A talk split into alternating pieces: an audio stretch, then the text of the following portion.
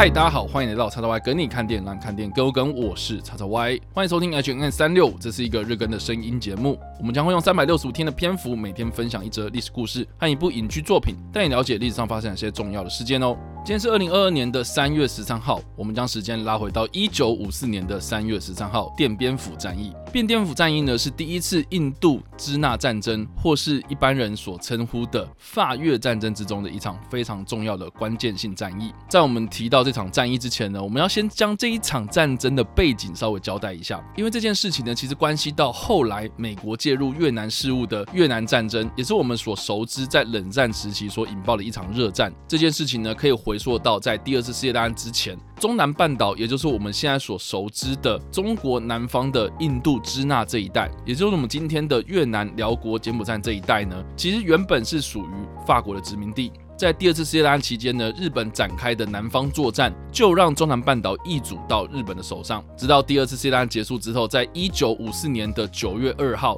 越南人胡志明在河内发表了独立宣言，宣布越南民主共和国，也就是所谓的北越独立。这让原本代表盟军接受日本投降的中华民国来说，立场是十分的尴尬。再加上呢，在二战之后，希望重回中南半岛的法国也陷入了一个非常尴尬的局面。所以，依照中华民国当时的立场呢，他们在北边呢和越南民主共和国一起接受了日本的投降之后呢，就退出了这件事情。但是在当时的蒋介石的立场呢，认为法国不应该。介入，甚至是还有警告了法国不应该用武力的方式来重回中南半岛。所以从一九四六年开始，法国虽然就一直和北越，也就是我们刚刚所提到的由胡志明所领导的越南民主共和国开始交涉，达成了部分的协议，包括承诺在未来要退出越南这块土地，以及协助在越南当地实施的民主选举。虽然在一九四六年的年初开始交涉，但是到年底呢，法国的态度转为强硬，并且开始向北越宣战。法国在一九四六年的十二月十九号正式向越南宣战。第一次印度支那战争爆发，或是我们所谓的法越战争爆发，而越南方呢，则是称这场战争是反法抗战，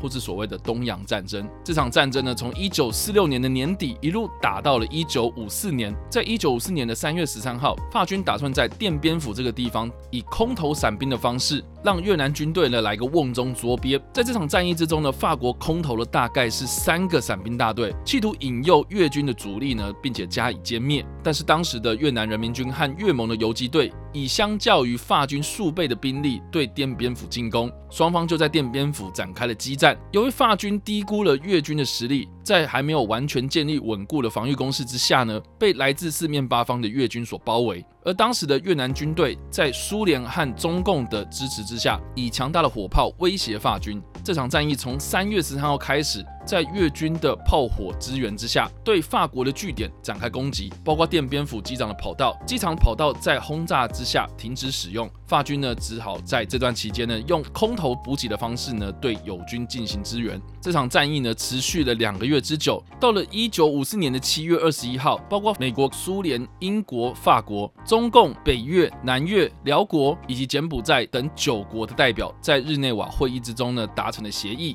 法国承诺要撤出越南，并且承认越南、辽国、柬埔寨独立，以北纬十七度线呢将越南一分为二，埋下了日后美国介入越南的火种。而我们回头看看这场战争，法军在奠边府战役失利的关键呢，就在于他们低估了越军的地面部队实力，在资源不足、过于仰赖空投资源的情况之下呢，地面部队以消极的方式进行防守，导致被越军以强大的火力优势压制。在这段期间呢，越军组织了大量的民工来修筑他们的运补路线。他们在白天呢，虽然遭受到法军的轰炸空袭，但是在夜晚的时候呢，他们利用这样的路线来进行弹药和粮食的补给。加上越军熟悉当地的地形，机动性很高，有源源不绝的物资作为后盾，让越军呢最后取得了胜利。而就在这场战争之后呢，越南以北纬十七度线呢分为北越和南越。北越归越共政府所管理，法军呢则退到了南越，扶植保大皇帝政权，也就是后来我们所谓的越南国，也就是后来由吴廷琰上台改组而成的越南共和国。而我们今天所提到的这个年份，一九五四年，也是美国开始介入越南事务的年份。而后续的历史呢，大家应该也蛮熟悉的。越南这个地方呢，作为冷战时期美苏两国，也是民主和共产两大阵营的角力战。美国开始一步步升级越南。南事务，到了一九六五年开始派兵直接和越共进行作战。第二次印度支那战争爆发，也就是我们所谓的越战爆发。越战打了十年，到了一九七三年，美军正式的撤出越南。而一九七五年的四月十三号，北越军队占领了南越的西贡，南越政权灭亡。一年之后，越南统一。